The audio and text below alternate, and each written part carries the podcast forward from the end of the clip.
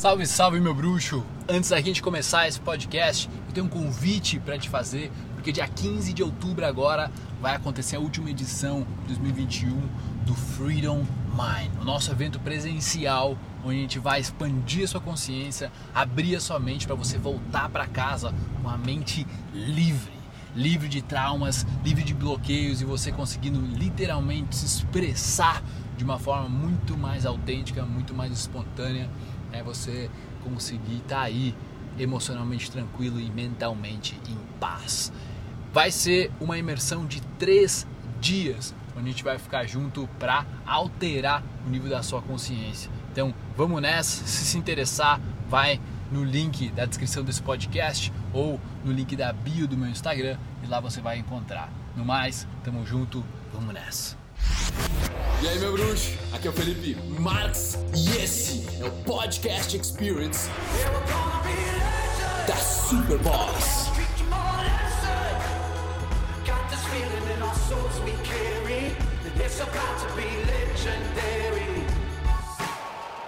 Salve, salve! Sejam muito bem-vindos a esse nosso bate-papo, um encontro lendário aí, Alan Nicolas, do podcast Vida Lendária. Irmão, a gente se conheceu aí faz uns dias, né? Presencialmente fizemos um treinamento aí bem épico, bem Freedom marcante. Mind. Ah, e teve Freedom Mind, nós fizemos mais depois um. de Condé, muito bom. Então conta pra gente assim o que te inspirou a querer viver uma vida lendária e passar para as pessoas também ir na busca desse caminho, né? Porque a gente compartilha isso, na verdade, porque eu sempre falo, né, a melhor versão de si mesmo, ter uma vida de protagonista. Então, é, imagino que deva ter similaridades aí, então gostaria Sim. de entender o Sim. teu ponto de vista. Seja bem-vindo. Obrigado. Eu acredito que deve ser bem similar, é uma busca que acaba que me perguntou, né, de onde é que surge isso? Eu acredito que essa busca ela é inerente nossa, sabe? Uma busca por um desconforto, um, uma ver o que é comum e ver, não, eu não quero fazer parte disso, Hum. sabe? Eu quero fazer parte de algo mais significativo, algo maior, algo que vai me preencher, que vai fazer com que faça, as coisas façam sentido. Então eu acredito que essa busca ela acaba sendo algo que vai muito além do que qualquer racionalização que a gente fizer. Porque eu poderia dizer várias coisas, mas eu acredito que é algo que acabou já vindo comigo desde sempre. Assim, eu lembro que eu me lembro de criança, eu olhava. Tu cresceu onde? Eu cresci no Rio Grande do Sul, num- perto de Porto Alegre, numa cidade do lado de Porto Alegre. Num bairro bem, bem humilde, assim, um bairro bem simples. Uhum. Ah, cercado de mato, então tinha muita coisa para fazer em volta do mato lá, mas a comunidade era uma comunidade bem pobre, assim, né? Só que, eu, que a pobreza não era uma coisa que me incomodava, era mais a forma como as pessoas pensavam. E o que eu, desde criança, eu percebi que as crianças, as pessoas estavam num ciclo vicioso. Eu vi os meus pais num ciclo vicioso, eu vi os meus vizinhos num ciclo vicioso. Desde criança, tu percebeu? Desde criança eu tinha essa percepção. Tipo, que idade? Ah, eu lembro que eu tinha, eu tinha 7, 8 anos. Porque tem muita gente hoje que acha que essas circunstâncias que tu passou é a grande desculpa que eles usam para não fazer algo a mais, Sim. né? É, as desculpas era algo que as- essas pessoas não ter que estavam cercadas, elas tinham até boas desculpas, né? De ter vindo São de boas família. desculpas, são São geniais, boas desculpas, né? né? São vim de família humilde, não tem, não tem recurso. Ah, eles podem, eu não posso. E um monte de desculpa, mas o que eu percebi é que as pessoas estavam presas em ciclos sem ver, e eu, por estar olhando de fora, eu consegui enxergar. Ah, e quando eu comecei a perceber esses ciclos viciosos, desde pequeno, eu pensei, eu não quero fazer parte desses ciclos viciosos. Eu quero fazer. só evitar esses ciclos viciosos. O que me levou a- a sempre conversar com pessoas mais velhas do que eu. Hum. Então, desde que eu tinha 7, 8 anos, eu não conversava com meus coleguinhas, que já eram mais velhos que eu, porque eu entrei adiantado. né? Eu aprendi a ler com 4, 5 anos sozinho, daí minha mãe queria me botar na escola mais cedo, eu acabei entrando mais cedo na escola. Então, os meus colegas já eram mais velhos. Mas quando eu estava na segunda série, eu conversava com gente da quinta, da sexta. Interessante isso aí, acho que é um- eu, eu vejo um padrão de muitas pessoas de sucesso que eu conheço, elas acabaram sendo introduzidas por um irmão, um irmão mais velho, um outro tipo. Nunca tinha notado isso aí, cara. É uma coisa que eu comecei a, a, a querer conversar com pessoas mais velhas, né? Até, assim, ia numa festinha de aniversário de algum priminho meu, as crianças tudo correndo de pega-pega. Eu até brincava de pega-pega ali, mas Sempre que eu podia sentar do lado de alguém ancião, de uma pessoa mais idosa e conversar com ela, eu gostava. Olha só. Então, porque eu queria saber sobre a vida dessa pessoa, sabe? O que ela fez que ela se arrepende. É uma coisa meio, meio estranha pra uma criança tão pequena, né? Uhum. Fazer, mas é um padrão que eu vim desenvolvendo. Por quê? Eu comecei a perceber que as pessoas ao meu redor estavam em ciclos viciosos. Elas faziam algo, quando elas começavam a melhorar, de alguma forma elas se sabotavam. Então eu queria descobrir por que, que ia acontecer isso, né? Porque eu percebi que era uma vida que elas não precisavam levar a vida Sim. daquela forma se elas simplesmente tipo, mudassem às vezes um ou dois comportamentos. E, e tu viu, tipo, foi algo que tu viu no, no teu pai, na tua mãe, especificamente, porque é as pessoas que a gente mais convive, né? Sim, sim. Foi uma coisa que eu percebi na minha família. Pai, mãe, tios, parentes, né? Foi onde eu consegui ver melhor isso. E dizer, não, não é isso que eu quero. Não quero Entendi. essa vida. E aí, onde é que foi essa decisão, ou de onde saiu a- essa vida lendária, né? Quando que tu veio, nossa, mano, eu quero viver uma vida diferente, vou fazer diferente. Primeiro, eu acreditava que não era possível eu sair daquela vida que eu tinha. Porque era uma vida que não era ruim, porque eu, eu tinha, eu tinha, eu tinha dois pais, eu tinha eu tinha comida na mesa, eu tinha educação. Então eu tinha as, as coisas não tinha como reclamar, sabe? Mas eu acreditava que não tinha como sair daquele meio, porque as, eu nunca vi ninguém sair daquele meio. Eu não tinha presenciado ninguém sair daquele meio. Então eu vi as pessoas ali. Tu era meio patinho feio na parada, né? Sabe? Aquele que Sim. precisa romper o padrão. É, é. Porque senão, imagina, imagina que tu tivesse, e, e quem tá nos ouvindo, se a pessoa sempre repete o mesmo padrão que ela viu na família, ela vai passar o mesmo padrão para os filhos, Sim. até que ela rompa aquele padrão, seja com dinheiro na vida financeira, seja trabalhando em outra coisa, em outro ramo, em outra coisa completamente diferente. É um artista, onde uma família de advogados, Sim. sabe? Então, que, que doido, cara. É, e, o, e o ciclo, um dos ciclos que eu vi foi o ciclo da minha avó, a forma como minha avó tratava minha mãe e como minha mãe tratava os seus filhos. E como eu já comecei a ficar. E eu pensei, nossa, se eu tiver filho, eu também vou tratar eles assim, sabe? Então é algo que vem, vem forte de família. Quebrar isso não é fácil, porque tu vai contra, né? Com certeza. E... Exige muita força, né? Muita força. Aquele gasto de combustível, um gás mesmo. Mas mesmo assim, assim, o que eu imaginava é, eu posso ter uma vida mais consciente. Na época eu não usava essa palavra. Na época eu não tinha consciência, eu não tinha consciência dessa palavra consciência e o que ela significava. Então o que eu pensava é, eu quero ter uma vida que, onde eu penso, porque na minha cabeça, criança, as outras pessoas não pensam e eu penso. Ah, então era isso, eu quero ter uma vida pensante, uma vida onde eu realmente repenso. Era isso o vocabulário daquele Alan de 8 Sim. anos, 9 anos. Eu quero pensar. Só que eu imaginava que não era possível sair dali, até porque infelizmente muitos dos amigos não saíram daquela região ali porque era um negócio muito violento, ou tu se envolvia com as drogas, ou tu Ah. casava cedo tinha filho e ficava preso lá. E teve amigos meus muito próximos que infelizmente morreram lá, sabe? Com, com tráfico de drogas, bala perdida e coisas assim. Então era um lugar que, como qualquer lugar mais pobre, tem violência e tudo mais. E o máximo que eu pensava era, tipo assim, ah, vou conseguir comprar um apartamentinho pra mim, devo morar lá com minha, minha esposa e ter uns filhinhos, sabe? Era assim. Só que aí, ainda isso não cabia vou, a vou mim. pra sabe? cidade, vou a Porto Alegre. É, vou, vou pra cidade maior e tal, mas mesmo assim ainda não cabia. Eu pensava, tá, mas ainda é pouco isso, sabe? Parece que é tão pouco isso. Ah, vou comprar um apartamentinho, ter um carrinho, trabalhar no lugar. Aham. Então eu ficava sempre buscando alternativas, né? Sempre procurando alternativas. E alguém te inspirou, assim? Porque eu pergunto isso porque eu morava também em Teutônia, tinha a minha vida limitada, me sentia, de certa forma, fraco em quanto a, vencer aquilo, aquele padrão mesmo. E eu vi um cara na internet.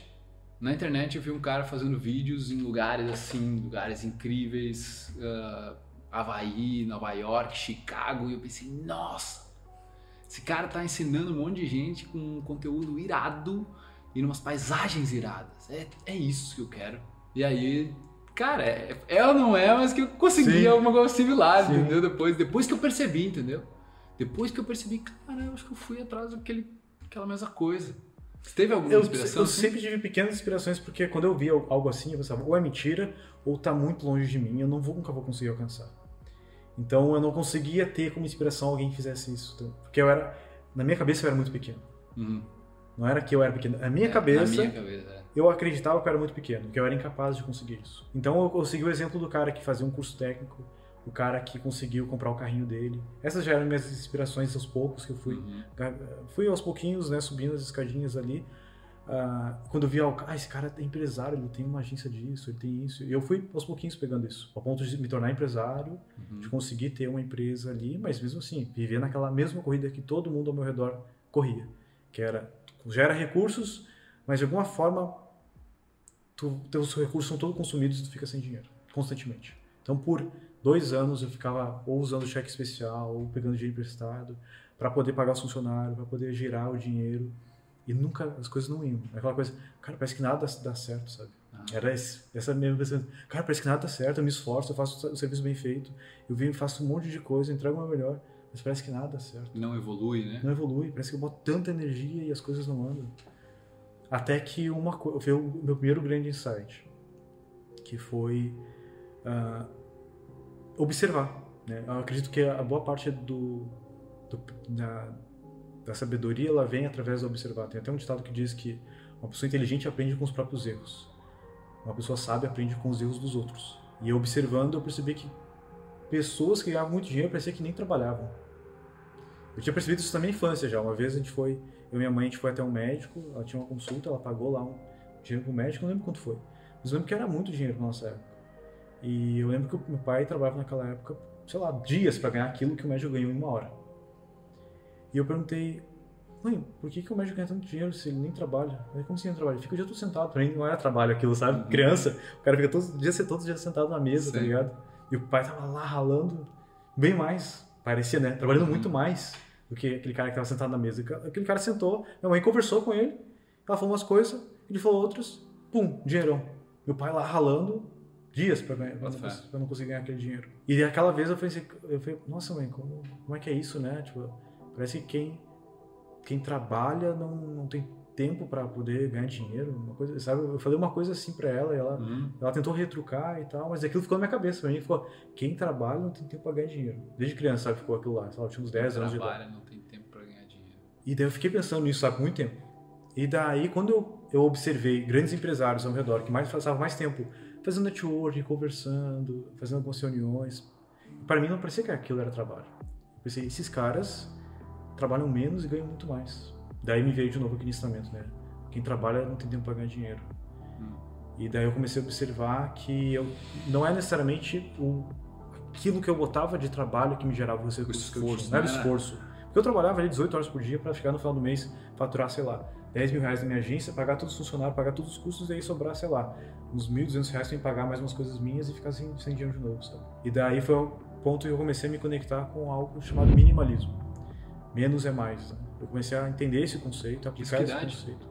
Eu já tinha uns 20, 24 anos por aí. E hoje tem? 31. Tem. Eu até cheguei, a única tatuagem que eu tenho até agora ainda é essa aqui, que é menos é igual a mais. Né? Eu fiz isso aqui pra me lembrar sempre Menos é mais. que menos é mais, porque e aí que tá, quando eu comecei a fazer pensar, não, eu tenho que ser mais estratégico, não adianta trabalhar aqui um louco. Onde é que tá meu erro aqui? Eu pegava qualquer cliente que chegava, porque eu tinha que pagar as contas. E como eu aceitava qualquer cliente, eu pegava clientes ruins. E não tinha muito margem para negociar, então eu pegava, pegava barato. E isso ficava gerando aqueles ciclos que eu tenho, por tanto tempo tentei fugir, observando os adultos ao meu redor quando eu era criança, eu me vi nele. Porque por dois anos eu só fazia isso aqui, ó, só, só naquela rodinha de ratos ali para pagar boleto no final do Uhum. mês, sem conseguir sair. Eu, putz, eu tô, não tô nisso, sabe? Então eu comecei a observar o que as pessoas, que, as agências que ganhavam muito mais dinheiro que eu faziam. Eu observei que eles passavam mais tempo fazendo palestras, ah, em net, fazendo network. Eu tinha uma dificuldade gigantesca de conversação. Eu era extremamente tímido. Eu não Uhum. conseguia falar com ninguém. Sabe? Eu ficava, eu ia falar na escola com alguém, e o pessoal falava: tira essa batata da boca, fala direito. Eu não conseguia falar com alguém. Mas eu, cara, eu vou ter que superar isso. Eu Marquei, eu consegui achar alguns lugares que pudesse dar palestras sobre sites, sobre posicionamento digital. E tu já tinha se formado como programador? já era já era programador não formado, porque eu comecei a faculdade e eu percebi que a galera não manjava, os professores não, não manjavam muito, sabe, do que estavam ensinando. Eu Ah. acabei mais virando autodidata, assim. E... Mas naquela época eu já programava. E daí eu comecei a dar palestras, só que dificinho pra mim. Uma pessoa extremamente, que era extremamente tímida, subir num palco. A primeira palestra que eu dei, eu lembro que foi pra... Tava os prefeitos das cidades ao redor, porque era uma palestra que eles queriam inaugurar um negócio lá. Uhum. Foi extremamente difícil. Eu ficava tremendo um dia antes. E no dia da palestra tava chovendo pra caramba. Eu pensei, cara, graças a Deus, graças ao universo que tá chovendo. Tá... Sim, caindo raio, chovendo, 6 horas da manhã. Eu pensei, não vai ter. mandei mensagem para eles perguntando se ia ter ainda, estava confirmada a palestra, estava confirmada. Eu fui lá dar palestra, deu tudo certo, depois eu comecei a fechar vários clientes maiores e tudo mais. Comecei a demitir os clientes ruins. E daí eu comecei a olhar para esse menos é mais, sabe? Com mais ainda. Tu enfrentou uma zona de conforto Nossa, que muito. é bizarra para muita gente, né? Tu Muito te colocou lá, isso eu acho que é esse ponto vale muito ressaltar, né? Porque a pessoa muitas vezes quer que que alguma coisa aconteça, mas ela exatamente não não se mexe para se colocar nessa zona de conforto, zona de desconforto, né? Mas zona de pressão realmente ali onde tu pode errar, onde podem rir de ti, onde pode alguma coisa acontecer e dar errado, né? É importante salientar isso, cara, porque assim, tu foi atrás da palestra, porque tu observou que esse poderia ser um caminho. Né? A, a pessoa que não está tendo atitude, o primeiro pensamento dela é qual? Ah, seria legal a palestra, mas eu não tenho onde dar palestra. Ninguém vai me convidar para dar palestra, ninguém me conhece. Então tá, então eu vou ficar aqui com os braços cruzados e vou continuar fazendo o que eu sempre fiz. Né? Então daí tu vai sempre continuar nessa roda, né, velho? Então é, é, uma, é viciante É mesmo. viciante. E é difícil, por exemplo, para sair dessa roda, não é nada fácil sair de qualquer rodinha de ratos, qualquer ciclo vicioso. E, por exemplo, eu tive que enfrentar um medo gigantesco. O medo é um dos maiores medos da, da humanidade, falar em público.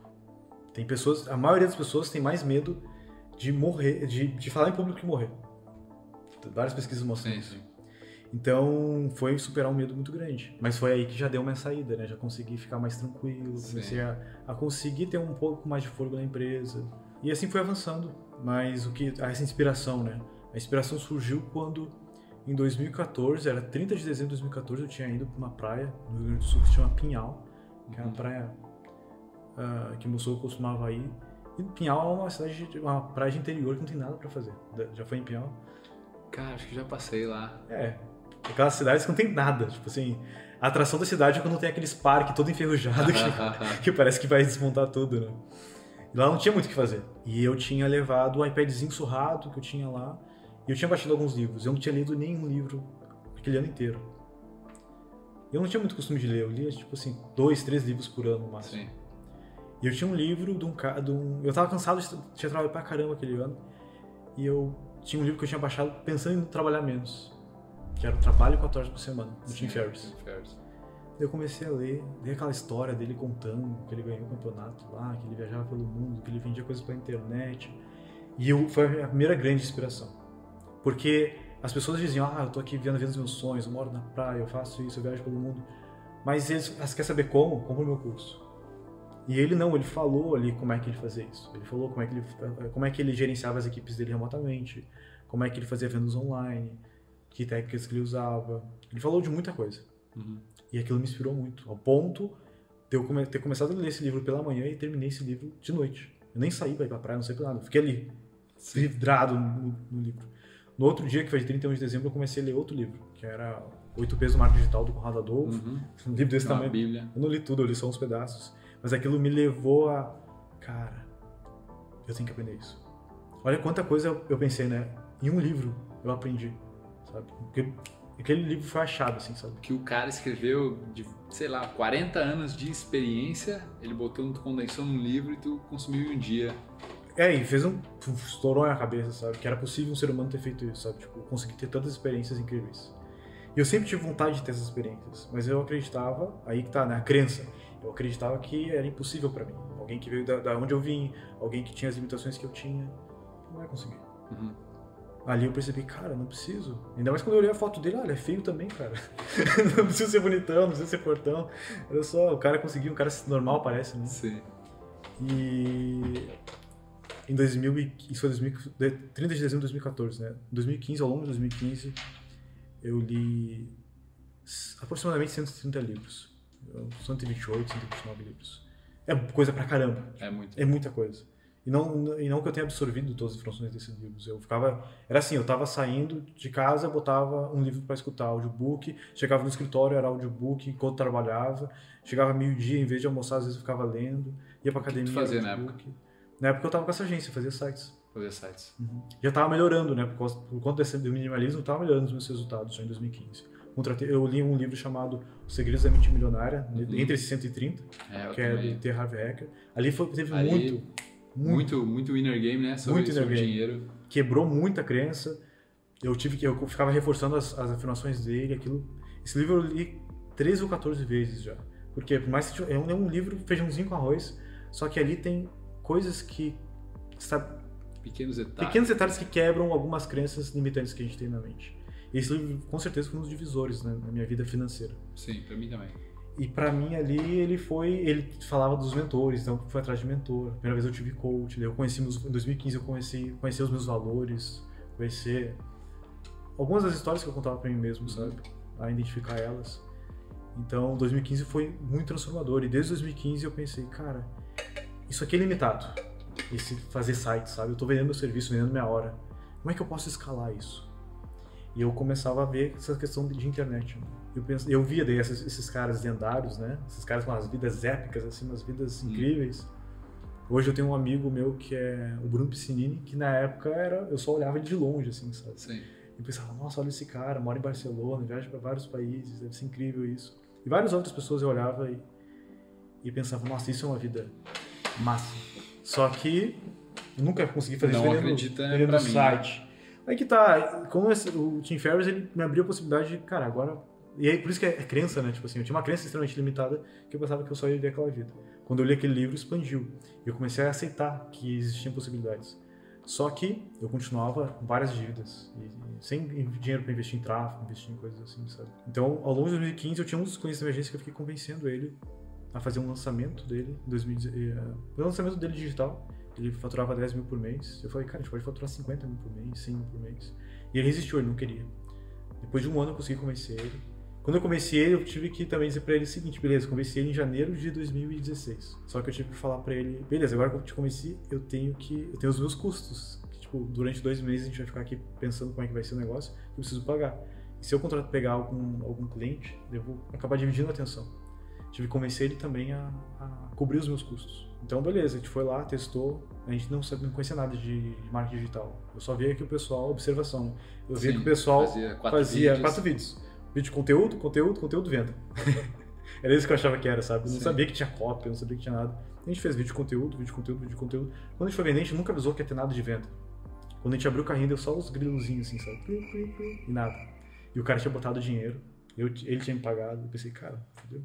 Agora já era, sabe? Porque minha, era a minha única chance de conseguir ir pro marketing digital. Porque eu não tinha dinheiro pra ir. Não tinha dinheiro pra investir, não tinha alguém pra poder lançar. Depois que eu fizesse isso errado, já era. né? Mas, de forma resumida, eu tinha. Isso foi o primeiro dia, eu ainda tinha seis dias, sabe? E ali era um ponto, sabe? Podia ser. Eu pensei em entregar. Entregar a bandeira, assim, sabe? Falar, cara, beleza, não deu certo. Porque eu já tava vários dias sem dormir direito. Quando eu vi que era. Eu abri o carrinho tipo 8 horas da manhã, 10 e meia eu tava com muito sono, eu dormi em cima do teclado. Eu acordei tipo uma da tarde, eu olhei para as vendas, tinha dado quatro vendas. Tipo, Não é nada, sabe? E, e eu, foi um momento bem decisivo na minha vida, sabe? Aquele ponto de inflexão. Porque eu pensei em ligar para ele e falar, cara, não deu certo. Vamos vender a tua assinatura de volta aqui para essa, essa galera e tá tudo certo. Sim. Ou eu tinha que dar um jeito de reverter. E eu tinha comprado um cursinho de copy, copy Express Samurai do, do Conrado Adolfo Conrado. lá. Eu fiquei escutando aquele, aquele áudio e enquanto isso eu não conseguia ficar parado. Então eu peguei uma vassoura, minha casa já tava limpa. Eu fiquei limpando minha casa. tipo, era seis da tarde eu comecei a escutar e fiquei varrendo a casa. Eu parei de varrer a casa, era 5 horas da manhã. Eu fiquei das seis da tarde Caramba. até 5 da manhã, escutando repetidamente o negócio e varrendo a casa. E quando tinha um, algum insight, eu ia anotava. Quando era 5 horas da manhã, eu tava cheio de um monte de headline escrita, um monte de coisa escrita. Eu comecei a mandar e-mail. E reverti. Aquele lançamento virou um lançamento de quase múltiplos seis dígitos, virou 190 mil por aí. Sério. E daí sobrou um pouquinho de dinheiro ali pra mim ainda, porque eu tinha uma porcentagem, né? E eu, caraca, eu ganhei dinheiro online. Fiquei extasiado, assim, sabe? E nesses dois, esses dois meses que eu fiz, eu, fui, eu não podia pegar novos clientes, então eu fui cortando os clientes. Só ficou clientes bons, que pagavam todo mês, que davam quase nada de manutenção. Quem fazia manutenção eram os meus funcionários. Então eu tava com uma empresa que me gerava, tipo, 6 mil reais de lucro, que eu nunca tive. E eu tinha dado certo na internet. E agora, outra decisão. Eu pensei, ah, vou continuar com a minha agência aqui, fazendo dar certo, e vou fazer os lançamentos. Outras coisas digitais. né? Só que eu entendi que se eu colocasse toda a minha energia no digital, isso tinha muito mais chance de dar certo do que eu ficar dividindo energia. Só que agora eu tava finalmente, depois de três anos, eu tinha uma, uma empresa que dava lucro. depois de três anos. E eu olhei para ela e tomei a decisão de matar essa empresa, de fechar ela. Liguei para os clientes, falei que eu estava encerrando o contrato com eles, que outra agência assumiu os contratos deles e eu ia encerrar tudo, queimar essa ponte, para não ter como voltar. Uhum. Então eu transferi os meus clientes para outras agências. Não tinha mais como, não tinha volta. Agora eu tinha que fazer dar certo no marketing digital. Porque é só ali que eu ia aparecer. Eu não ia ter escala com a agência. E é engraçado que eu tenho um amigo meu que nessa mesma época ele podia ter tomado essa decisão e não tomou. E eu falei, cara, toma essa decisão. E ele não conseguiu. A minha escala foi assim de crescimento, a dele está começando agora a crescer bastante, porque agora ele largou tudo. Uhum. E a minha já foi desde o começo lá, porque eu tive coragem de largar Abrir aquilo mão. que era conhecido, aquilo que já era Fechar o ciclo. fechar o ciclo, aquilo que era do meu conhecimento já, só que encerrar o ciclo. Uhum. Não deixar esse ciclo aberto, porque senão ele ia consumir espaço desse novo ciclo. Sim. E daí eu entrei no marketing digital sem ter o que fazer, porque esse cara a gente não ia lançar de novo, mas consegui. Fui aos pouquinhos encontrando caminhos, porque não existia outra opção. Não tinha outra opção. Não a única opção era essa. Tinha que dar certo. Ao ponto de quando eu consegui fazer esse lançamento, eu falei pra minha esposa: agora a gente vai ter que, eu vou ter que me dedicar muito, mas nossa vida vai se transformar radicalmente. Mas eu falei pra ela, ela falou: ah, que bom, você se dedica. Eu falei pra ela: não, não é que eu vou me dedicar, é que eu vou me dedicar. Ela, como assim? Eu vou sangrar, pode ser, eu morro, mas eu faço esse negócio acontecer. Tipo assim, eu vou me dedicar muito. Mas eu já trabalho um monte, muito. E daí foi, foi tipo anos e anos trabalhando, tipo 18 horas por dia, sábado, de segunda a segunda, ah, nos eventos, me botando em situações que eu não não estava confortável, mas conseguia escalar, sabe? E Fazendo o que daí? daí comecei, fiz esse lançamento, continuei fazendo lançamentos desse, Pegou pessoas para fazer lançamento? fiz alguns lançamentos desse desse, desse meu sócio que era inglês Winner, Paulo Barros da, que era inglês, Uhum. ao ponto de que a gente faturava 200 mil, né? Imagina, ele faturava 10, a gente foi para 200, faturava sempre 200. E eu tinha 20% do projeto. É, 10%, uma coisa assim, da, da, de coprodução. Então vinha para mim. Vinha para mim tipo uns 20k por mês. Então 20k por mês para um cara que no final do mês, da agência dele, só pagava as contas, não sobrava quase nada. O cara tinha 20k agora todo mês. Então lindo e maravilhoso, né? Uhum. Até que chegou o ponto que a gente descobriu que tinha um negócio chamado imposto. Tipo assim, que a gente estava pagando, mas não estava pagando da forma exatamente como tinha que pagar. Então a gente teve que pagar todos os impostos de volta. E como a gente estava pagando dois impostos diferentes, porque eram duas empresas, coprodução, a gente tinha que fazer uma empresa só. Só que daí eu virei sócio. Eu, em vez de ganhar 20% do, do faturamento, eu ganhava 20% do lucro. Então de 20k que eu ganhava no mês, baixou para 8k. E eu já, daí eu não, ace- eu não aceitei. No sentido assim, cara, não vou aceitar baixar, sabe? Eu quero crescer. Então eu, eu tava ligado para encontrar formas de crescer. Então encontrei outro outro projeto que eu consegui virar sócio. Então tu disse, ó, isso aqui, encerramos aqui, é isso. Não, não, encerrei, continuei com ele e iniciei outro projeto junto. Ah, entendi. Então fui fazendo isso, sabe? Fui sempre observando os projetos. Então a minha vida foi escalando, prosperando, né? Tanto intelectualmente através da- das pessoas ao meu redor. E o que, que foi, assim, nesse, nesse processo todo, para quem tá nos assistindo, assim, né, nos ouvindo, quais foram pontos cruciais, além dos livros?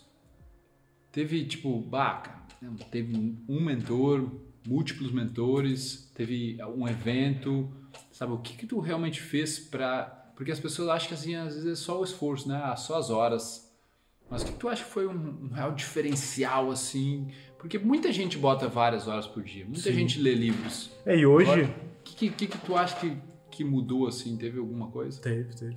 E eu acredito que assim, não é só. Não, hard work não significa nada. E cada vez mais hoje eu entendo isso. Extremamente.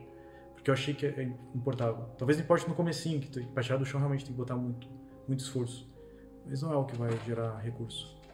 Quando eu li esses, em 2015, eu li esses 130 livros. Antes disso, lá em outubro, quando eu tinha lido, sei lá, uns 90 livros, 80 livros, não sei. Tava na minha dafrinha, uma, uma, uma parte 150, uma motinha. E pensando, sabe, nossa, eu já li tanto livro, cara. Qual que será que é o maior ensinamento de todos que tem aqui? E eu fui pensando, enquanto eu tava na moto ali. E quando eu tava chegando já no meu escritório, veio qual que era a principal lição de todas. É uma lição bem forte que eu carrego comigo, porque essa lição me ajudou a construir todo o resto. Que era, pensando no Bill Gates, né, ele, pensou, ele falou, ah, eu queria ter a capacidade de ler, a entre tantos poderes que ele poderia ter, né, ficar invisível, voar, ele queria Ah. leitura rápida. E eu tava, mas por quê? Por que, que ele queria leitura rápida? O que, que me veio de tudo que eu consegui descobrir até agora desses caras que eu li? veio que todos eles tiveram uma capacidade de imaginar algo de forma tão viva e tão sólida que eles eram capazes de suportar qualquer sofrimento para chegar nessa visão, nessa imaginação que eles tinham Sim. construído. E eu pensei, cara, é isso. Se eu tiver a capacidade de imaginar meu futuro de uma forma que eu consigo experienciar já ele antes de estar lá, eu vou suportar qualquer como. Essa foi a virada de chave eu tive. Por isso que quando eu, eu sabia, foi isso que fez eu conseguir suportar muita coisa que eu sabia que ia ser difícil. Ah, quando eu fiz, eu entrei no marketing digital, muita coisa era, foi muito difícil, mas o meu futuro era tão vívido na minha cabeça. Mas já era, tu não precisava fazer força. Já, o meu futuro era aquele. E assim, de alguma forma eu consegui. E meu, futuro era bem simples. Meu futuro era conseguir 80 mil reais para conseguir pagar meu college no Canadá e eu conseguir imigrar para lá. Eu tinha planejado, planejado tudo. Era isso. Isso antes de tu entrar na marketing digital daí? Quando eu entrei, no- eu entrei no marketing digital para fazer 80 mil reais. Ah, entendi. Era 80 mil reais. Quando tu largou a agência lá. Eu larguei a agência, eu, precisava, eu queria 80 mil reais para conseguir pagar o college e ir para lá. Entendi. E era isso. E continuou isso por um tempo. Eu vou fazer esses 80 mil reais e vou para lá. Vou fazer esses 80 mil reais e vou para lá. Até que teve um evento que eu fui, quando eu voltei desse evento, minha esposa começou a passar mal, passar mal, passar mal e foi internou no hospital. E a gente não sabia o que era. Quando ah, foram medir o pulso dela, estava em 200 e, 220 e poucos, 230 e poucos. Acho que era 232 batimentos cardíacos. Que é muito alto, né? 232. E daí os médicos me tiraram lá da sala, tudo. E a gente descobriu que ela tinha um problema cardíaco. Que ela podia morrer. Tipo, o coração dela estava muito além do que é, é suportável. E daí, quando a gente descobriu o que era, tinha que fazer uma cirurgia e não tinha condições. Não tinha dinheiro para pagar a cirurgia e o plano não queria cobrir a cirurgia. E daí, meus recursos que eu estava economizando para ir pro Canadá, eu pensei, putz, vou ter que, vou ter que investir aqui, não tem, vou ter que achar. Não tem E- opção. Não tem opção. E mesmo assim eu não tinha todo o dinheiro para pagar a cirurgia dela. Então, eu conversei com esse meu sócio de inglês, a gente tinha um e-book, eu vi que o pessoal no evento que eu fui vendia e-book, lancei o e-book, não sabia nem fazer anúncio no Facebook. Sentei lá a bunda na- do lado dela na cama do hospital e comecei a, a criar o e-book lá, capinha, página de vendas, vendo o que os outros estavam fazendo, e comecei a fazer anúncios para esse e-book, para poder pagar a cirurgia dela. Eu não tinha é, é que tá, sabe? Várias Não vezes na minha escolha. vida eu não tinha escolha, várias vezes eu não tinha escolha, eu não tinha escolha. A única opção era fazer acontecer, a única, não existe. E aí que tá, quando a, quando a pessoa entende, se coloca numa situação dessa, teve vezes que eu me botei numa situação dessa e teve vezes que a vida me colocou numa situação dessa. É melhor quando tu se coloca, né? É muito melhor quando se coloca. Porque tu entende, tu, eu tô aqui. Agora quando a vida te pega de surpresa, é mais doloroso, sabe? Eu, eu não tinha o que fazer, eu tinha que a única opção era fazer isso dar certo para pagar a cirurgia dela. Então eu liguei para um monte de gente e nem falei da situação, pra, eu não queria me vitimizar, assim, ah, minha esposa tá aqui no hospital, me ensina, me ensina alguma coisa de Facebook. Então eu comecei a, a mandar mensagem pro pessoal no WhatsApp, ligava o pessoal, pegava algumas dicas e comecei a fazer anúncio. Sem ter feito nenhum curso de Facebook Ads. Assim como eu fiz o lançamento sem nunca ter feito um curso de lançamento. Sim. Não porque assim eu quero, e é uma coisa que eu aprendi depois, sabe? Quando a gente se lota a cabeça de conhecimento sem prática, vira obesidade mental Sim. E é muito mais difícil de se colocar em movimento com tal obeso. Então, Mas tu for praticando, tu vai for praticando e daí pegando conhecimento, exatamente é a melhor forma de aprender.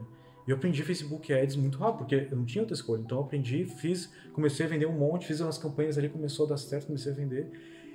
E eu lembro que na época um cara muito grande no mercado, que ele tava me ajudando um pouco, ele falou, cara, que incrível. Tu começou, eu te conheci no evento, não sabia nem o que era Facebook Ads. E tu já tá tendo esse resultado incrível aí. Ele não sabia por trás que eu tinha uma motivação, que era a vida da minha esposa, não tinha como, não tinha outra escolha, né? Sim. Mas no fim consegui. Consegui em 15 dias vender o suficiente para pagar a cirurgia dela. E isso me fez o suficiente. No fim, eu conversei com alguns amigos e um deles conhecia o cara do plano de saúde, ligou para lá, deu certo. Na hora que eu tinha conseguido a grana, o cara me ligou, Conseguiu cara, o plano de saúde consegui pagar. pelo plano de saúde. Olha que top. E, e eu, a Hotmart até me deu um prêmio com foi o e-book que mais ganhou porcentagem, alcançou uma porcentagem lá de graus e tal, ganhei passagem tudo paga para conhecer eles lá e tudo mais. Eles não conheciam a, a história por trás que me fez, né? Alcançar isso Sim. tão rápido. Ah, a história é linda, né? Só Ah, que a minha esposa, a gente foi para casa, ela tinha cirurgia, e uma semana a gente precisou voltar para o hospital porque ela estava com muita dor na perna. A gente descobriu que era trombose. Novamente ficou lá, nós, a gente ficou uns 15 mais de 15 dias, deu um mês, mais de um mês no hospital, o total, né? Tá, trombose, pra quem não sabe, é quando O- entope às vezes. Exatamente, uma, uma corrente dela ali na perna acabou criando um coágulo que entupiu a veia e isso podia ir pro pulmão e matar ela. Então ela teve que ficar no hospital de novo e tudo mais. E eu já tinha com esse dinheiro que eu consegui com os e-books lá, praticamente todo o dinheiro que eu precisava para ir pro Canadá. Só que eu não podia mais ir pro Canadá porque ela estava doente. Então a gente ia ter que ficar aqui no Brasil, né? Por um tempo lá se tratar. Então a gente veio para Florianópolis, que era um lugar que eu já conhecia, já achava legal. E o engraçado é que eu encontrei em Florianópolis 2016. Vocês. Tudo o que eu imaginava. Lembra que eu, eu imaginava no Canadá? E Pra mim poder sentir as coisas, eu pensava assim, eu conversando com uma pessoa extremamente interessante, uma pessoa que já E tu me diz uma coisa, tu fazia uma visualização, sentava algum momento Eu fazia, eu estratégico, fazia. de, vou fazer agora. eu fazia. E é, assim, eu nunca segui, eu não não que eu não queria seguir uma receita, mas eu não, nunca ninguém me falou isso pra fazer isso. Nunca. Só os livros. Nem nos livros, eu não lembro de um livro que falou. Talvez o TV Hacker falou alguma coisa. Ah, Várias vezes falam sobre o poder da Eles visualização. falam o poder da né? imaginação. De sentir já. esse Mas eu não flow. segui, digamos assim, uma- Um um, método. ritual, um método. Não que não seja válido, mas simplesmente porque eu não, eu não tive conhecimento de um. Só quando, de vez em quando, sim. Então, mas era todo dia. Eu, eu fiz um quadro na minha casa onde eu imprimi fotos. Ah, Inclusive tinha uma foto então que era. proativo, assim. É, tinha uma foto que era metade mar, montanhas, metade mar. Se tu for olhar aqui, ó. metade montanha, Metade montanha. metade mar. Tinha várias fotos de várias coisas. E, tipo, todo dia de manhã ou de noite eu ficava olhando pra aquilo assim, sabe? Nossa, eu olhava pra aquela foto daquela montanha, ficava pensando na montanha. Eu olhava cada foto do carro, ficava pensando no carro. Que carro era? Na época era um Civic branco. Mas por que o Civic branco? Porque como no Canadá, engraçado que eu comprei um Civic branco depois sem, sem saber, Sem lembrar. sem lembrar. Porque foi assim, em 2018 eu comprei, eu voltei dos Estados Unidos e eu queria um carro melhor, porque eu- lá eu dirigi vários carros bons, né, melhores e tal. Quando eu voltei, minha esposa queria uma, uma HRV. E beleza, vamos comprar uma HRV. E eu fui na, na Honda, dirigi uma HRV e não gostei muito. E tinha um Civic bonitão, preto lá, parecia o carro do Batman. Eu pensei, cara, deixa eu só dar uma voltinha aqui. Eu pisei no carro, me apaixonei. E daí a mulher falou, olha, preto não tem mais, vai ter algumas outras cores, a gente foi escolher. E minha esposa que falou, não, acho que o branco vai, vai destacar bastante as deles. A gente comprou o Civic branco. Na hora que a gente se mudou, Acho que eu nunca vi um Civic branco, cara. Hum, engraçado. eu comprei o Civic, a gente comprou o Civic branco, a gente- quando a gente se mudou pra, pra, minha, pra minha outra casa, que, tinha, que era a casa que tinha vista, também, vista pra montanha e mar, eu tive que tirar as coisas que estavam nas gavetas e tinha um monte de foto grudada com durex. E eu, cara, que, quem é que fez isso aqui, tá ligado? Estragou um monte de foto. Eu fui ver a foto impressa que não era foto minha, assim. Eu lembrei, nossa, aqui é as fotos do quadro da visualização, que eu tinha feito lá em 2014 esse quadro. E quando eu mudei pra Florianópolis em 2016, eu desmontei esse quadro, botei numa gaveta e nunca mais vi. E eu comecei a tirar foto de montanhas e mar, foto do Civic, foto de eu ganhando prêmios da, por ter feito várias coisas e tal. Todas as fotos, tudo tinha acontecido, tudo, tudo, tudo que estava ali, sabe?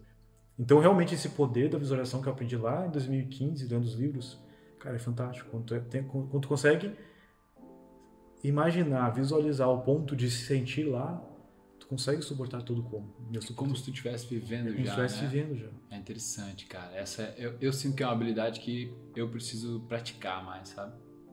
Que eu preciso realmente evoluir na minha vida, assim. Eu já fiz de forma mais consciente. Só que depois, isso que eu queria te perguntar. Por exemplo, agora tá com uma Porsche na garagem, uma Harley. E agora que tu chegou no sucesso, por exemplo, né? Que teve um momento até que tu compartilhou que tu sentiu o vazio.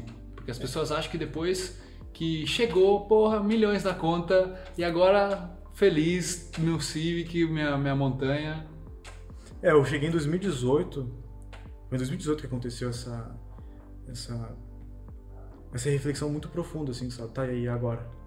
Porque a maioria das pessoas, elas estão presas na esperança de um dia ter isso. Pra daí se dizer assim, "Ah, agora eu tô feliz. Mas eu tinha alcançado tudo isso. E não que eu não fosse feliz por isso, sabe? Eu era grato por ter alcançado tudo isso. Mas tu viu que não era aquilo que fazia felicidade. Mas eu me perguntei, né? Tipo assim, eu, eu percebi que não era. Tá, mas era, só- era só isso. tipo assim. Parecia que ia ser muito mais, sabe? Parecia que quando eu chegasse lá, eu ia, ah, ia subir na montanha e ficar, ah, eu venci, eu venci. Ah, não, tipo assim, eu ainda tava lá atrapalhando. Já tava na próxima coisa. Já tava né? na próxima. Na próxima, na próxima. Eu já, tipo na assim, eu já próxima. tava na, na próxima meta, sendo que. Lembra que a meta é 80 mil reais? Eu já tinha feito muito além disso e ainda tava pensando na próxima, sabe? Eu comecei a me perguntar até quanto. Até quanto? Até. eu- por quanto eu vou vou me permitir me vender, sabe? Assim, vender meu tempo, continuar. Uhum. E eu comecei a questionar alguns amigos meus, que tinham muito mais recurso financeiro que eu. E todos eles ainda estavam dobrando as próprias metas, triplicando as próprias metas. E eles já tinham condições financeiras para viver o resto da vida toda. E eu por É um vício, né? É um vício. Exatamente. Tu entra. Tu tá nesse vício aqui da, da miséria, né? quando tu consegue se deslocar para o vício da prosperidade, um, um- ciclo virtuoso, digamos assim, ah, existem mini ciclos viciosos ali dentro. E um deles é esse, né? De tu continuar correndo atrás, correndo atrás, correndo atrás. Mas teve uma, uma vez que eu escutei de um cara, um investidor anjo, que é a moral de tu vencer um jogo. Quando tu vira, tu vira uma fita lá do Nintendo, tu, Uhum. tu finaliza um jogo. Qual que é a moral? Tu pega esse jogo, bota do lado e vai jogar o próximo jogo. Quando a gente era criança, a gente fazia isso. Né? A gente virava, quando- depois que tu já, já passou por todas as, as fases secretas que tinham tudo, faz sentido tu continuar jogando pela mesma coisa. Tu tem É. várias outras coisas interessantes. Fazia muito pela curiosidade, como era o final, né? É. O que, que ia acontecer. Aí tu chegou, virou, beleza, agora vamos pro próximo. Agora, na vida real, a gente muitas vezes fica preso no mesmo jogo por muito tempo, sendo que aquele jogo a gente já virou. A vida tem muito mais pra nos oferecer. Uhum. E eu sentia que não era aquilo, sabe? Não era aquilo, não, não se limitaria ali o que eu tenho pra me oferecer, sabe? Só que o que, que é? O que, que é então, se não é isso, sabe? E começou a vir esse, esse vazio, sabe? Ao mesmo tempo eu era extremamente grato, eu vivia todos os meus dias assim como se fosse um sonho, sabe? Eu pensava, cara, não é, não é, verdade isso aqui, sabe? Tipo, eu tenho tudo que eu sempre sonhei, tá ligado? Eu tenho uns amigos legais que eu sempre quis ter, eu moro num lugar maravilhoso que eu sempre imaginei, porque tudo que eu imaginava no Canadá eu encontrei aqui. Uhum. Diversidade de pessoas, qualidade de vida, pessoas que são ah, Segurança. segurança, pessoas interessantes, pessoas que são do bem, uma vibe legal, diversidade cultural, é um lugar com muita beleza natural. Então, todas as coisas que eu pensava em Vancouver, Canadá, eu encontrei aqui. Sim. Então, eu tava extremamente feliz. E eu, sinceramente, eu pensei, cara, se eu morrer agora, eu pensava isso quase todos os dias, se eu morrer agora, tá tudo certo, tá ligado? Eu tô... Uhum. E por uns meses eu fiquei, isso foi tipo assim, setembro de 2018. E eu fui pensando, cara, se eu morrer agora tá tudo certo, porque, cara, virei a vida, sabe? Virei a vida. Só que a vida continuou feliz. Eu achava que daqui a pouquinho, quando a gente encontra algum ponto de felicidade, a gente fica esperando né, vir um ponto de infelicidade. Eu fiquei esperando, tá, alguma, alguma coisa, não, tá tudo bom demais pra ser verdade. Alguma coisa vai Aham. acontecer. Alguma coisa vai acontecer. E não, não aconteceu, as coisas continuaram. Claro, vinha muitos problemas, mas eu achava que ia, ia vir um problema muito grande. Isso. E essa é uma outra coisa que eu acho que vale a pena tocar, mencionar pra quem tá nos ouvindo, porque as pessoas acham que um dia os problemas vão acabar porque tu tem muito dinheiro. E não é bem assim, Não. né? Na verdade, tu tem outros, outras qualidades de problemas. Sim. né? Agora a qualidade do teu problema é melhor, é onde investir, é como, porra, perdi 80 mil reais, porra, não sei o que, sabe? É, é onde fazer coisas que antes tu não tinha essa possibilidade, Sim. mas a qualidade do problema mudou. Não exatamente os problemas acabaram, né? Então é, é- é desmistificar um pouco isso para quem ouve de uma pessoa super bem sucedida, para ela não mais achar isso. Porque se essa é a busca, é frustrante demais tu entender que a vida ela nunca vai parar de te dar problemas. Ela para de te dar problemas quando tu para de enxergar os desafios como problemas. né? Exatamente. Porque não é que o problema diminui, na verdade, os problemas são muito maiores. A diferença é que aqui tu era pequeno e aqui tu é maior. Então tu consegue enfrentar os problemas de uma. O chefão mais poderoso, Exatamente. mais poderoso vai o chefão mais poderoso. Exatamente, o chefão da fase 10 agora que tu tá enfrentando. É. Só que a diferença é que tu foi ganhando vários poderzinhos ao longo das fases. Então agora tu consegue enfrentar esse chefão que é maior. Perfeito. Então não é que os problemas acabam, né? É, Na verdade, existem problemas muito superiores. Né? Ah, como assim você tem dinheiro? Não. Quando tu tá lá em cima, os teus problemas, eles não podem... Quando tu não tem nada e vem um problema, pra onde é que ele vai te levar? Pra nada. Porque tu já tá no nada. Agora, quanto mais alto tá, não é que esse problema vai te levar pra zero. Esse problema vai te levar pra menos. Então, quando um milionário quebra, ele não quebra pra zero. Um pobre quebra com um cheque especial de dois mil reais, ele fica menos dois mil reais. Um rico quebra, ele fica menos 2 milhões, 3 milhões, 4 milhões, Aham. como já aconteceu com vários amigos meus e conhecidos meus. Então os problemas, eles são de uma certa magnitude maiores.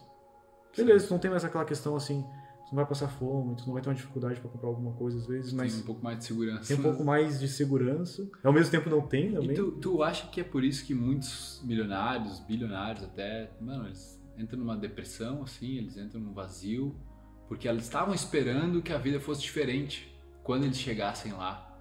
O que, que tu acha, assim, que, que, que traz essas pessoas? Porque tem muita, muitos com síndrome de pânico, né? Depressão, ansiedade forte. O que tu acha que tá levando essa galera que conquistou bem É muito mais fácil entrar numa crise de ansiedade, depressão existencial quando você alcança aquilo que deseja do que quando você está esperando. Porque quando você está aqui, você ainda tem esperança que isso aqui vai te transformar, que isso vai te dar felicidade. E talvez você vai passar a vida toda, 40 anos, 50 anos, e vai morrer e não vai ter alcançado aquela Lamborghini, aquela casa maravilhosa e tudo mais, mas tu vai pensar, foi só porque eu não alcancei isso, não ia ser feliz. Mas tu tem a esperança ainda. Quando esse cara que atingiu o grande resultado, ele já não tem mais esperança. Porque ele alcançou e viu que não é. Então ele não tem mais esperança. Tá ele, perdido agora. Tá perdido. Tá. E agora? Minha vida toda eu trabalhei 20 anos, 30 anos para conseguir construir isso. E não era isso. O que vai ser mais? Porque ele acreditava fielmente, assim como aquela outra pessoa Uhum. que, que acredita que aquilo é realizar o sonho dela. Claro, Mas não é. E daí quando ele chega lá, é um vazio. Porque entendi. quanto mais coisas tu vai conquistando, por exemplo, tu compra o teu primeiro carro, um Fusquinha.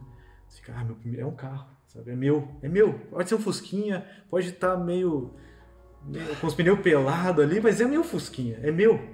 Daí tu vai, tu compra um Celtinha, daí tu ah, meu Celtinha tem ar condicionado, tem meu vidro aqui, agora eu consigo rodar pra cima, porque o do Fuca nem isso eu conseguia fazer. Daí tu vai lá e compra um carro melhor. A cada carro, a intensidade de prazer que tu recebe, ela é menor. Ao ponto de quando tu comprar um Porsche, comprar um Lamborghini, comprar um, um super carro, tu vai ficar super feliz. Tu vai curtir aquele carro. Por uns três dias. Exatamente. Uma semana, duas semanas é aquela coisa, ó, depois. tu Não é vai- mais o precioso de verdade, porque parece que vai ser, né? Ah, não, a Porsche vai ser a preciosa. Mas a preciosa foi teu Fuquinho, porque tu tinha um envolvimento emocional muito mais forte, né? É engraçado quando eu, eu pergunto às pessoas né, no, no marketing digital, qual foi o teu, a tua maior emoção? E eu perguntei isso para pessoas que fizeram múltiplos oito dígitos de lançamento. E para eles, eles falam, a maioria, a maioria falou assim, cara, foi quando eu fiz a minha primeira venda online. Porque daí eu vi que era possível. Pode crer. A maioria. É. Bom, pra ti também tu fez vendas online. Sim. A primeira venda a gente nunca esquece, né? Aquele É. tiquinho, a gente olhou, putz, vendeu, cara, funciona. É, pode crer. Irmão, pra gente ah, finalizar a nossa conversa, assim, tu falou, né, que tu entrou também nesse dilema, em 2018 começou a fazer questionamentos profundos, e aí, de certa forma, tu encontrou uma espiritualidade, mas da mesma forma que eu, tu também tem uma cabeça muito lógica, muito racional pra caramba, alguns diriam até talvez cética, que a nossa cabeça pode ser, mas assim, qual foi a importância de tu se dar conta de que existia algo a mais, talvez que tua lógica, que teu pensamento, né, se tu puder ah, contribuir com isso aí. É, em 2018, eu também encontrei esse, esse vazio, né? Assim, da, ah, beleza, mas até onde vale a pena? Lembro que foi algumas horas que eu passei por isso, porque eu, eu pensei, não, agora eu vou viajar, vou, vou para um cruzeiro, vou lá, vou ficar tranquilo. E durante essa ida para o cruzeiro, eu li um capítulo que me deixou mais ainda angustiado, que foi um dos capítulos do livro ah, Homo Sapiens, do Yuval Harari, onde ele fala que o homem foi domesticado pelo trigo e não o trigo domesticado pelo homem. E aquela ele faz uma simbologia uma analogia à vida que a gente tem hoje. E, eu, e a minha analogia foi, cara, o luxo. O luxo aprisiona as pessoas. Que a pessoa, depois que tu sente uma seda, é difícil tu dormir num colchão com aquele lençol todo, todo ruim, sabe? Então, quanto mais tu sente o luxo, mais difícil é voltar ao, ao simples.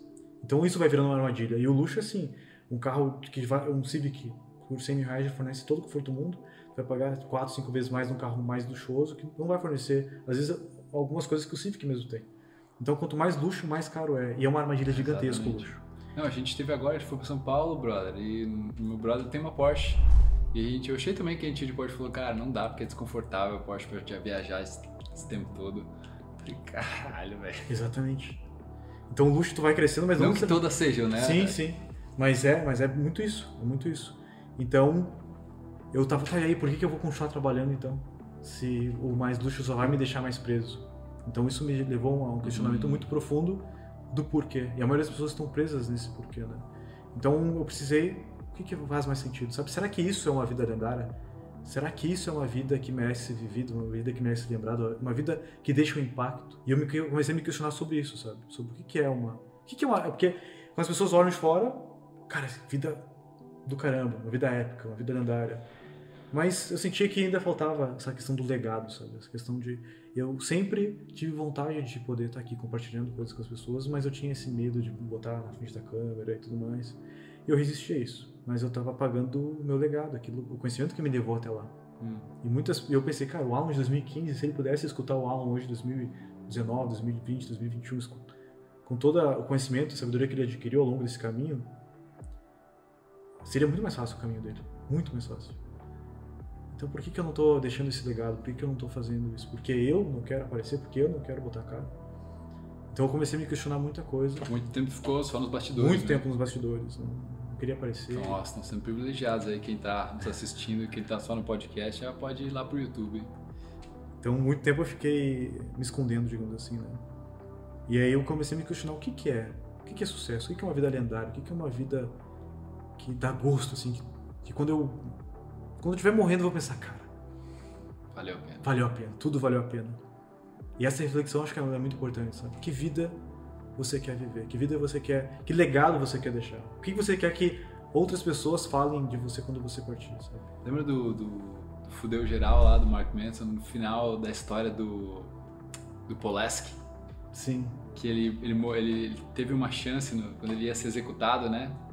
Pelos, sei lá, os russos tinham pego ele, alguém tinha pego ele, russos. captado. E ele, no tribunal, falou algo nesse Ele, sentido, sim, né? ele podia, ele podia ir embora, né? Podia fugir.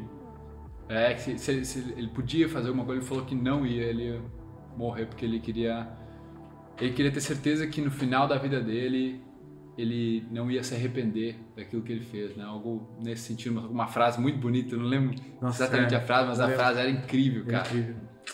É incrível. E é exatamente enfim, isso, É assim. exatamente isso, né? Tu chegar no final da vida, E assim, ó, velho, valeu. tu dizer, mano, pode matar que valeu a pena. Exatamente isso. Pode matar que valeu a pena, tá tudo certo. E esse questionamento eu me Sem fiz, né? O que, que vai fazer minha vida ser lendária? O que? E isso começou, eu comecei a entender o que faria minha vida lendária. Uhum. E aí que tá, eu comecei a escutar aquilo que já existia aqui dentro de mim. Eu comecei a entender que existia já uma vontade, uma vontade de contribuir, uma vontade de espalhar conhecimento de extrema qualidade, de poder ins- inspirar as pessoas, como eu fui inspirado por tanta gente na minha, na minha jornada. E isso me começou a me mover. Eu senti que isso me movia. E aos poucos eu comecei, mesmo continuo sendo empresário, continuo tendo vários negócios e várias coisas, mas eu comecei a, a tirar um tempo e botar nisso, né? E hoje tá sendo uma das prior- prioridades? Hoje eu diria que a minha prioridade é a, é a jornada.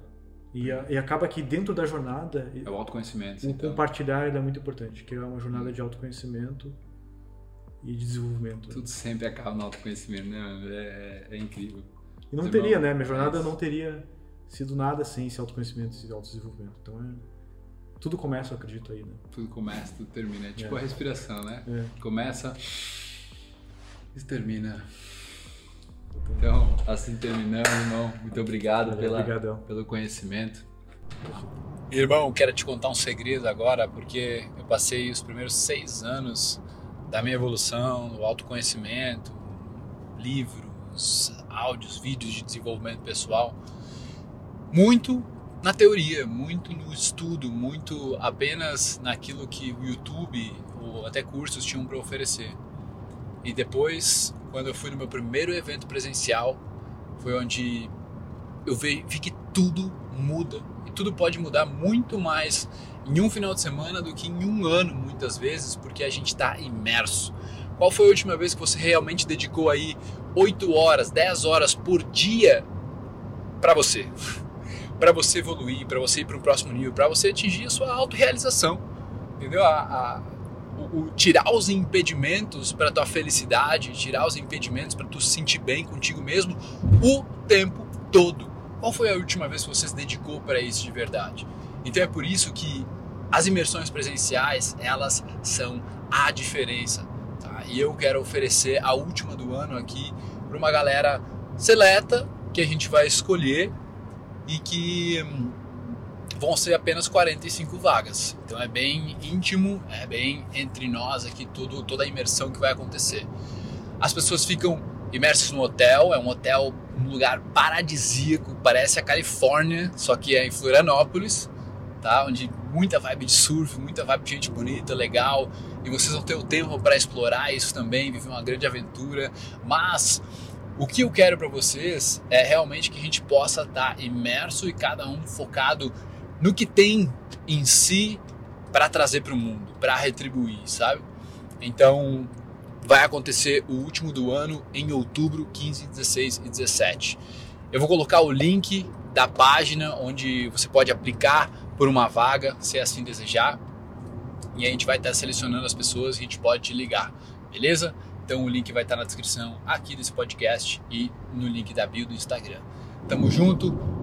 Para mais informações, acessa essa página e se você precisar alguma coisa, chama o nosso suporte. Se quiser um quarto especial, se quiser coisas especiais, aí você vê lá. Beleza? Um grande abraço e até a próxima.